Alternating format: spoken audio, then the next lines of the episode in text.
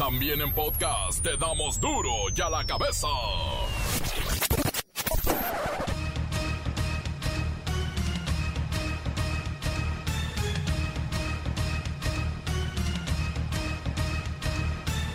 Martes 11 de mayo del 2021 yo soy Miguel Ángel Fernández y esto es duro y a la cabeza sin censura. A menos de un mes de la elección, la Fiscalía General de la República abrió investigaciones en contra de Samuel García y Adrián de la Garza, candidatos al gobierno de Nuevo León. Se calentó ahora sí Palacio Nacional, no se aguantó. Marchan y se manifiestan en Guadalajara tras el crimen contra los hermanos González Moreno. El gobernador Enrique Alfaro dice que también fue un ataque contra su gobierno. En Tláhuac aumentan asaltos en transporte después del desplome del metro. Dicen usuarios que están peor que nunca. Pues siempre ha sido inseguro aquí. Ahorita con lo del metro, como está más lento el transporte, los que asaltan más allá por las torres, aquí en San Lorenzo y Periférico, es donde dicen que sí ha habido asaltos. Están cobrando, ¿ves? Yo antes me, trasladaba ya no gastaba nada, ahora estoy gastando 40 pesos diarios. Sí me da miedo que me asalten o algo así, entonces prefiero trolebús o los otros camiones verdes. Después de la primera semana de investigaciones en torno al accidente de la línea 12, hay 26 muertos, docenas de heridos, pérdidas millonarias y ningún responsable, ni siquiera un sospechoso. En el mundo, un tiroteo en una escuela de Rusia deja al menos ocho muertos, siete eran niños. En Nueva Zelanda, un hombre apuñala a cuatro clientes de un supermercado. Y en Israel y Gaza se lanzan misiles y ataques aéreos. Hay 22 muertos. Así está el mundo. El reportero del barrio nos invita a usar casco aún andando en bicicleta, un brinco mal dado y las consecuencias. Mm. La Bacha y el Cerillo nos explican cómo se jugarán los cuartos de final en el Guardianes 2021. Hay cambios de horarios.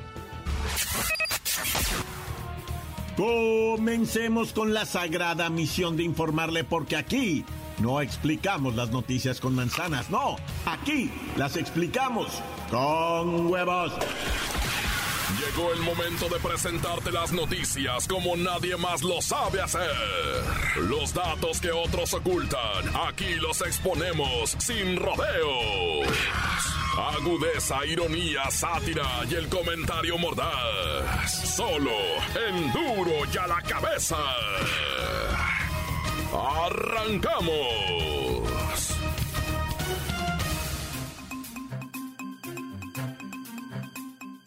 Ahora sí se puso bueno el chisme electoral en Nuevo León. Ayer por la tarde, la Fiscalía General de la República anunció con tremendo escándalo que abrió una investigación contra los candidatos a la gubernatura. Ambos punteros, entre Adrián de la Garza y Samuel García, se están dando con todo, pero pues presuntamente hay delitos electorales. Y hoy en la mañanera, el presidente Andrés Manuel López Obrador celebró esta decisión de la Fiscalía de investigar a los candidatos a la gubernatura y afirmó haber estado involucrado en el proceso y en los señalamientos, claro.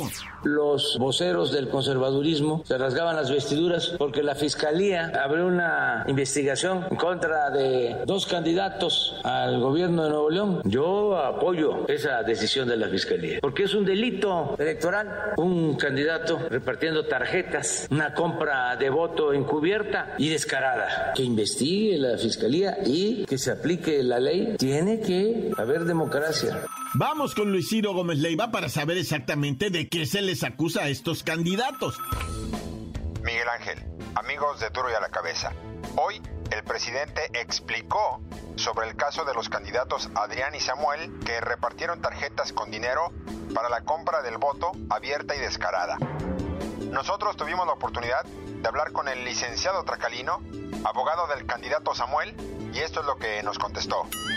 Esto es indignante, son ataques electorales desde Palacio Nacional. A ver, que investigue la fiscalía sí, claro, pero que investigue a los responsables, delincuentes, aquellos que asesinaron ya a 80 mil personas de manera dolosa en lo que va de este sexenio. Que investiguen eso. O que denuncien a los responsables de la tragedia de la línea 12. Que nos digan la verdad en el caso de Frida Sofía. Pero eso nunca. Ah, pero que no sea Samuel García o su esposa, porque ya están los fiscales atrás de ellos. Es indignante. Al presidente se le cuestionó durante la mañanera sobre el que él haya influido en esta decisión y esto fue lo que respondió. Lo acusan ahora de, que usted tuvo que ver en esta denuncia. Pero ¿cómo no voy a tener que ver? Y que usted está metiendo la mano en las elecciones. Claro que sí. Claro que sí. Si aquí este lo di a conocer, si es de dominio público, lo estoy diciendo. No podemos ser cómplices de el fraude. Si el Reforma no dice nada, pues eso es otro asunto. Si el norte no dice nada, si se quedan callados, ellos cumplen con la máxima de el vasallo, que es la de obedecer y callar, porque están alineados a Salinas, pero yo siempre digo lo que pienso. Y esto lo tenemos que hacer todos, los ciudadanos. Convoqué a los gobernadores a firmar una carta para cuidar que se garantizara la democracia, que las elecciones fuesen limpias y libres, porque eso va a ser algo excepcional, inédito. Pues ahí está la postura del presidente, que por cierto se convierte en el primer mandatario de la nación en abrir públicamente una denuncia durante un proceso electoral. Hasta aquí mi reporte. Para la Cabeza informó Luis Ciro Gómez Leiva. Previamente, el presidente López Obrador señaló que las autoridades deben delimitarse en los procesos electorales para no favorecer a ningún partido, a ningún candidato. Pero también dijo que las mismas autoridades tienen derecho a denunciar cuando hay violaciones a la democracia. O sea que no se deben de meter, pero sí se deben de meter cuando se deben de meter. Como digo una cosa, digo otra. Ya la cabeza. Atención mujeres embarazadas, ya son grupo prioritario para la vacunación y posterior a la semana 9 de embarazo pueden ir a que les apliquen la vacuna. Vamos con Lola Meraz y su regreso a Duro y a la cabeza. Había estado poquito ausente, te extrañamos Lola Meraz.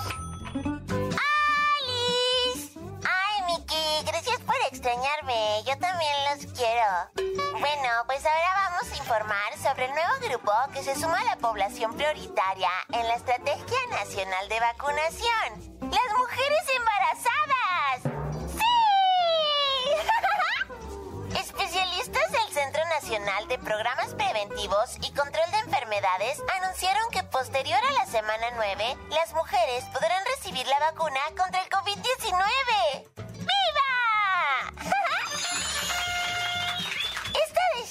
Está basada en la evidencia que existe con respecto al riesgo que las mujeres embarazadas corren ante el COVID-19, pues hay evidencia tanto internacional como nacional que indica que la infección por el virus SARS-CoV-2 en mujeres embarazadas provoca el desarrollo de la enfermedad aún más grave. ¡Uy, qué miedo! Lola Meraz, ¿cuáles son los pasos en la vacunación de mujeres embarazadas? Todas las mujeres embarazadas, independientemente de su edad, serán candidatas a la vacunación de la semana 9 en adelante. Pueden recibir cualquier tipo de vacuna. Las vacunas son seguras y el beneficio que tienen es muy importante. Y lo primero es hacer el preregistro en el portal vacunacovid.gov.mx vacunación-mujeres-embarazadas. La indicación es estar atentas a los anuncios de los gobiernos estatales con respecto a los avances de la vacunación. Estén pendientes de sus fechas, mujeres. ¡Suerte! participación. Ya me voy. Les dejo El que quieran.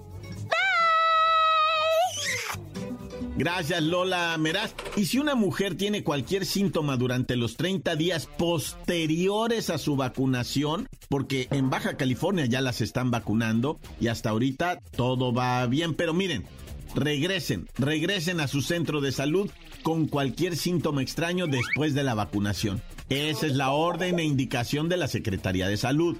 Encuéntranos en Facebook, facebook.com, diagonal duro y a la cabeza oficial. Estás escuchando el podcast de duro y a la cabeza. Síguenos en Twitter, arroba duro y a la cabeza. Y para todos aquellos que buscan siempre el podcast de Duro y a la cabeza, lo encuentran en nuestra página oficial de Facebook, en Twitter o también en el Himalaya, el portal de podcast favorito de la gente. Duro y a la cabeza.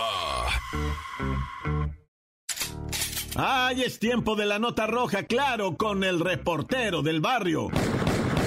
Oye, vamos a platicar primeramente, ¿verdad? Un individuo que la verdad, neta, que se quería chacalear con una morrita menor de edad. Este vato de nombre Daniel, de 23 años, conoció a una menor a través de las redes sociales y le empezó a coquetear y a decirle que ella era y que su vida y que su amor y que sin ella se muere. Y entonces capió la morrita, se vieron y ¿qué crees? Así no le hace, siendo ella menor de edad, este abusivo tuvo sexo con ella y constantemente él le pedía que le mandara imágenes desnuda, o sea, el pack pues le pedía que hagan una fotito y una... Entonces la muchachita se enfadó y lo terminó, le dijo, ¿sabes qué? Esta, esta relación ya se terminó. Y él le dijo, pues se terminará lo que tú quieras, pero si no me das 11 mil pesos y me sigues dando sexo, yo te voy a mandar todo esto a redes sociales y al X videos y a tu familia. Y la morrita se friqueó y, y lejos de complacerlo, se comunicó con sus familiares, les dijo, estoy en este problema, tuve que le mandé el pack al vato y el vato me está extorsionando. No te preocupes, mija, te... bueno, sí, sí, sí se molestó la familia, pero, pero le dijeron, te vamos a apoyar, vamos a denunciar. Y en la denuncia le dijeron, miren, para que esto proceda chido hay que agarrarlo infragante al vato. Sobres, pásame los audios, pásame los videos, pásame todos los textos donde el compa te extorsiona, dijo la policía, ¿no? Y después, si quedan de verse, tú nos dices si nosotros vamos a estar ahí. Simón, quedaron de verse, la morra le llevó el dinero supuestamente, le hizo entrega supuestamente del dinero, él hizo la recepción del dinero y ñaca, ahí le cayeron. Ahí le cayeron encima a este batillo de 23 años extorsionador de morritas menores de edad y va a ir a la cárcel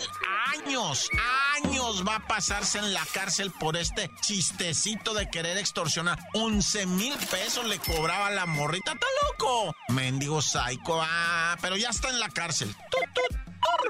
Oye, y lamentablemente, ¿verdad? Informamos que en unas canchas deportivas de la alcaldía de Tlalpan, no, un hombre de 78 años agarró amistad con los vagos de ahí de las canchas y, y se iba a aventar unas pachitas ahí con ellos, ¿no? Tempranito, eso sí, porque el que es borracho de calle pistea temprano, desde en la mañana empieza porque le amanece la cruda horrible, ¿no? Entonces tienen que controlarla y agarrar avión otra vez. Entonces este señor, Pepe Carmen, ¿verdad? Carmelito le decían. Carmelito a los 78 años la había agarrado de, te por ocho con estos vatos, ¿no? Y andaba de te por ocho con ellos, dice su esposa. Se iba temprano a pistear con ellos, no más que, ¿sabes qué? Algo pasó ahí en las canchas que se soltaron los balazos y mataron a don Carmelito, güey. Y lo mataron. Te digo, pues ya estaba mayor el señor, pero ahí andaba de bravero con los chamacos borrachos y con todo. Pero te estoy diciendo que eran las 8 de la mañana, ¿eh? O sea, era la cura, pues se, se la estaban curando la cruz. Y ahí fue donde se vinieron los balazos. Y ahora sí que, como dicen,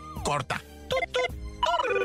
Fíjate que en lo que viene siendo Ciudad Nezahualcóyotl, ¿verdad? Detuvieron a un individuo que iba arrastrando un costal, pero rapidito, rapidito, cruzó una calle así arrastrándolo y luego agarró, se subió por la banqueta. Pero la gente, bueno, ya sabes, oye, es un ruido raro y luego, luego a la ventana. No, y ahora el celular a filmar, ¿no? O sea, antes nada más era correr la cortina y asomarte, ahora es correr la cortina, asomarte y filmar, porque así está uno de mitotero ahora con los celulares. No, bueno, el caso es que todo mundo quiere videar y este señor que iba cruzando la calle, eh, una colonia se llama Benemérito, ¿verdad? Benito Juárez, y se dan tinta de que el costal que iba arrastrando el señor apuradito, pasitos, pasitos cortitos iba dando, pero ojalá iba dejando una mancha de sangre, güey. El costal. Y pues la raza que llama al 911, oiga, que anda un vago arrastrando un costal y el costal va dejando sangre. Yo no sé si son gatos o perros o qué traerá ahí adentro, o, pollo deshielado, no sé qué es, pero, pero está una asquerosidad. Y que llegan muy despachaditas, así silenciosas las patrullas, ¿verdad? Policías municipales, silencitos a la calle esta que te estoy diciendo, organillero, no se llama la calle. Y llegaron y Simón encontraron el costal y el individuo iba caminando cuando lo pepenan. ¿A dónde vas, pariente? Ven para acá, se te olvida tu costal. No, no,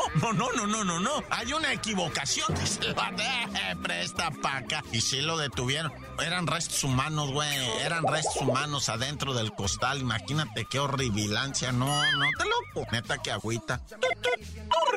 Oye, y esta, esta noticia es triste, ¿verdad? Pero nos tiene que enseñar, camaradas, nos tiene que enseñar. Fíjate que en la colonia Las Lomas de... No, esto, ¿cómo se dice? Chonacatlán, porque no conozco por ahí Chonacatlán. Bueno, pues ahí hay una bajada que baja para abajo, ¿verdad? Y estaba un tope y un ciclista de 31 años, no hombre, volaba en la vírula, güey, pasaba el tope ese, ¡pum! Pero aquí yo no sé qué mal cálculo hizo porque otro carro se le cerró. El caso es que el vato mete la breca de adelante, el freno de adelante, se amaciza la llanta, o sea, lo que le llaman amarra, y el vato sale proyectado contra el piso, la mera tatema, loco, se revienta la maceta, y pues evidentemente lo que dicen las autoridades, hubiera traído su casco de protección, nada más hubiera quedado noqueado el amigo, ¿verdad? Pero primeramente Dios hubiera estado con vida, pero como no traía ninguna protección, ni siquiera la cachucha, pues sas contra el piso y va, va. Bicicleta, no motocicleta, bicicleta, raza. Está bien traer un casquito de vírula. Se da mucho la gente carrilla que jaja, pareces que quién sabe qué se dice que parecen y, se burlan de. Pero güey, puedes salvar tu vida. Yo sé que no, no estamos acostumbrados a ponernos casco para la bicicleta, pero yo creo que ya es tiempo de que vayamos cargando uno a los que nos gusta pedalear, pero pues ahí ya cada quien va. Fíjate, este en un momento, un topecito nada más, se le amarró la llanta y, a, adiós. Y tan tan, se acabó, corta. La nota que sacude. ¡Duro! ¡Duro ya la cabeza! Encuéntranos en Facebook, facebook.com, diagonal Duro y a la cabeza oficial. Esto es el podcast de Duro y a la cabeza. Y ahora los deportes, ahí viene la liguilla del Guardianes 2021. Torneo Clausura Guardianes 2021 BBVA. Ay, no, tiene el nombre más largo.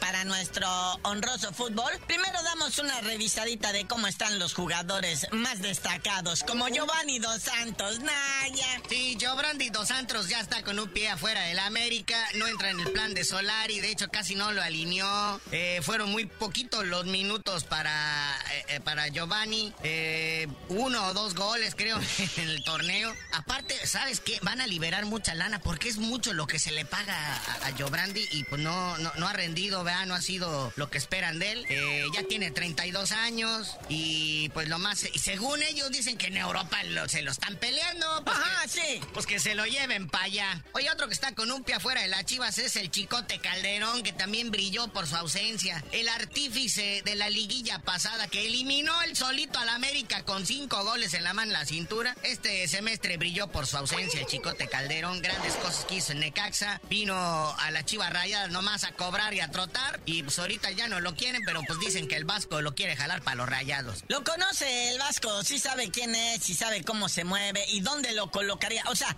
el caso es que como técnico, como visionario, ¿verdad? Tú estratégicamente tienes que tener gente con ciertas cualidades en las posiciones que tú te imaginas. Y el chicote al Vasco le queda, pero mira, al pie de la letra, en rayados. 23 años, el chavo todavía está jovencito, todavía puede rendir buen tiempo allí con la pandilla, ¿verdad? Oye, lo, hablando de las chivas, aparte del estrepitoso fracaso y la zapatiza que les pusieron el domingo allí en Pachuca, ya se van de vacaciones los muñecos. Pero pues sin sonrisas, ¿no? Nomás así como que bromitas entre todos, jajaja, jijiji, pero nadie sabe quién va a tener chamba al regreso. Uno que está en duda, pues es Bucetich, ¿verdad? Se fueron todos de vacaciones, no saben si van a tener DT, y también de los jugadores, quién se va, quién se queda, quién siente el amor por la camiseta, quién nomás vino a trotar y cobrar. Total que se van a reportar hasta el 2 de junio, porque este verano va a ser largo, ¿eh? Entre Juegos Olímpicos, Copa Oro, Copa América, este torneo Apertura 2021, este, pues va, todavía le falta, ¿va? Oye, y pues eh, ahorita está el movimiento de los fracasados, ¿no? León anda en busca de sustituto para Nacho Ambriz. Pues todo parece indicar que va a ser el argentino Ariel Holland, el sustituto de Nacho Ambriz, exdirector de Santos do Brasil y de Independiente de Medellín. Ya está cerca, nada más creo que nada más faltan ya las firmas del contrato. Eh, fíjate, a este director técnico los hinchas lo han amenazado en los últimos dos equipos y ha tenido que renunciar. Lo han amenazado a él y a su familia, tanto en Brasil como Argentina. Y pues cuando se abrió la cha, cuando vio el movimiento de directores técnicos en México, dijo, vámonos para allá, ¿va? Y pues ha dirigido buenos equipos en la Liga de Chile, en la Universidad Católica. Ganó la Copa Sudamericana en 2017 con el Atlético Independiente. Y pero pues eh, también en el León, pues ya estaban hablando con Pablito Guede, ¿verdad? El que está traía a los cholos y que no hizo absolutamente nada. Pero pues todo parece indicar que el señor Ariel Holland, pues sería el domador de la fiera. Pues ahí lo tienen, imagínense nada más. Todo lo que viene de cambios. No, es que de veras, vamos a vivir una serie de cambios impresionantes a partir de ahorita. Inclusive, ¿eh? los que ya tienen amarrado su pase a la liguilla y todo eso, también están buscando nuevos directores técnicos. Oye, ¿qué es eso de que el Vasco Aguirre, el único director técnico mexicano que esté en liguilla? O sea, los únicos mexicanos que habían, eh, Nacho Ambriz de León, Bucetich con Chivas, el Piti Altamirano con Querétaro, pues quedaron en el repechaje, ¿verdad? Entonces estamos, fíjate, un peruano, Juan Reynoso de la máquina, cuatro argentinos, Enar Cristante, Santiago Solari, Nicolás Larcamón y Diego Coca, de el Toluca, América, Yeah. Puebla y Atlas respectivamente, dos uruguayos, Paulo Pesolano y Memo Almada. Memo Almada que trae al Santos, Santos, Santos de Torreón. Así que pues hay escasez de directores técnicos mexicanos. Bueno, sí hay, ¿no? Directores técnicos, pero directores técnicos buenos. Sí, porque Javier Aguirre pues, es de los buenos, es de los super recontra ultra renombrados en el mundo y pues reconocido, ¿verdad? Como que pues ahorita es el único destacado. Pero es que ¿quién podría estar en el lugar de Javier Aguirre? ¡Oh, dudas! Carnalito, ya vámonos, no sin felicitar al Canelo Álvarez que sigue echándole a su fortuna, ¿verdad? Ya cobró todo lo de su pelea pasada el fin de semana. Tiene su fortuna estimada arriba de los 150 millones de dólares. Y ahora sí que de esta tribuna aquí, mi buen cerillo y yo, nomás le queremos pedir uno, ¿verdad? De tantos que tiene. Nos resolvería la vida a nosotros. Uno para cada uno, tampoco hay que andar con miserias. Uno para cada uno y se hace, ¿qué, Canelo? Pero ya, tú mientras dinos por qué te dicen el cerillo. Cuando el Canelo nos haga el cheque, les digo.